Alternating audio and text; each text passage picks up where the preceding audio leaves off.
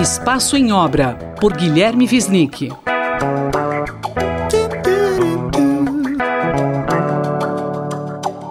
Olá, professor Guilherme Wisnik. Nessa Copa do Mundo a gente vê não só essa confraternização esportiva, seleções, mas também muitos participantes competindo com uma camisa em um país sendo de outro, né? Isso tornou-se comum de uns tempos para cá.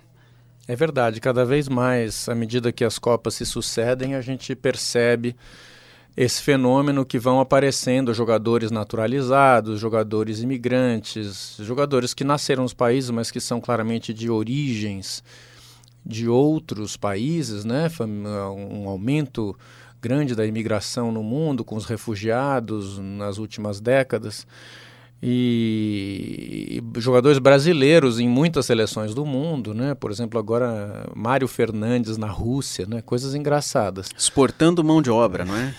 Ou pé de obra. pé de obra. E, e a gente vê nessa, nessa Copa agora apareceram casos interessantes, por exemplo, o jogador Lukaku, centroavante da Bélgica, com família de origem congolesa, a gente sabe é, o desastre que foi a, a colonização belga no, na África, né, no Congo belga. Então tem, são tragédias históricas que acabam de alguma forma se refletindo ou se redimindo ou se sublimando um pouco na, no surgimento de exemplos belos como esse. O Lukaku é um jogador maravilhoso que inclusive é, fez recentemente uma carta em que ele conta toda a história dele, a história de pobreza por que passou, grandes dificuldades, isso, né? Na equipe da Suíça, por exemplo, que foi a primeira adversária do Brasil na Copa, a gente vê pelos nomes dos jogadores quase nenhum sobrenome parece suíço. Né? A gente sabe que, o, que a Suíça é um país multi linguístico, né? Mas mesmo assim, uh, muitos dos sobrenomes, Chaka, Shakiri, e depois a comemoração que eles fizeram nos gols, que foi uma comemoração provocativa contra a Sérvia, quer dizer, muitos jogadores têm origem na antiga Iugoslávia e, portanto, nas disputas balcânicas, né? É, acaba que a Copa do Mundo traz à tona muito dessa, dessa, dessa diáspora, dessa divergência da Babel contemporânea, que aparece também na forma de, de preconceito racial, né? o, que, o que ficou claro, por exemplo, no caso do jogador Durmas, da Suécia, que é um jogador reserva que entrou no segundo tempo do jogo contra a Alemanha e, e acabou fazendo, por infelicidade dele, a falta no jogador da Alemanha no último minuto de jogo que gerou o gol do Tony Kroos, né, que foi o gol que, que decretou a vitória da Alemanha sobre a Suécia naquele jogo.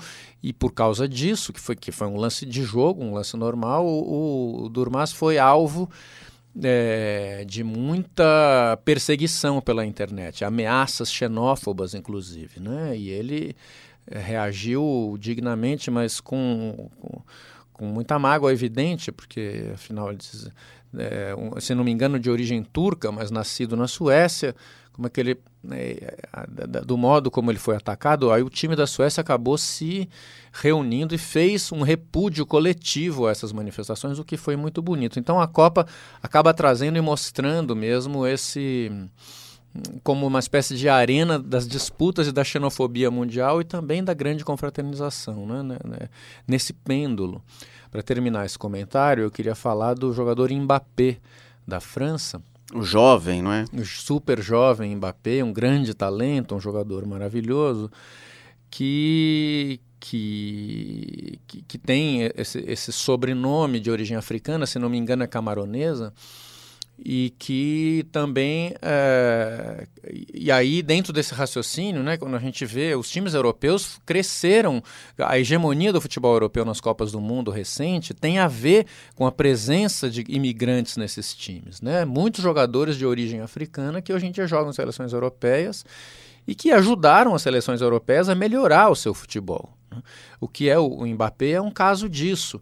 Então, à luz disso, pode-se dizer, bom, mas a presença então de estrangeiros na França, mas é, isso, isso é, acaba sendo um argumento xenófobo também e de direita, na verdade. Né? A gente sabe quanto a direita francesa, alemã e de muitos países europeus sempre foi resistente à presença desses atletas nas suas equipes nacionais. Por exemplo, quando começou a ter jogadores negros na Alemanha, como Boateng, né? Na, o time francês é quase todo negro atualmente, né? E então uh, é uma maravilha que Mbappé seja, esteja ali e que esse, esse fenômeno multiétnico e multicultural possa ser sim admitido e celebrado pela Copa do Mundo.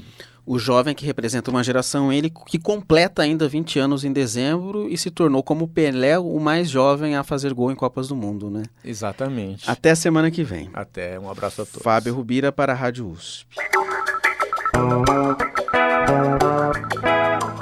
Espaço em Obra, por Guilherme Visnick.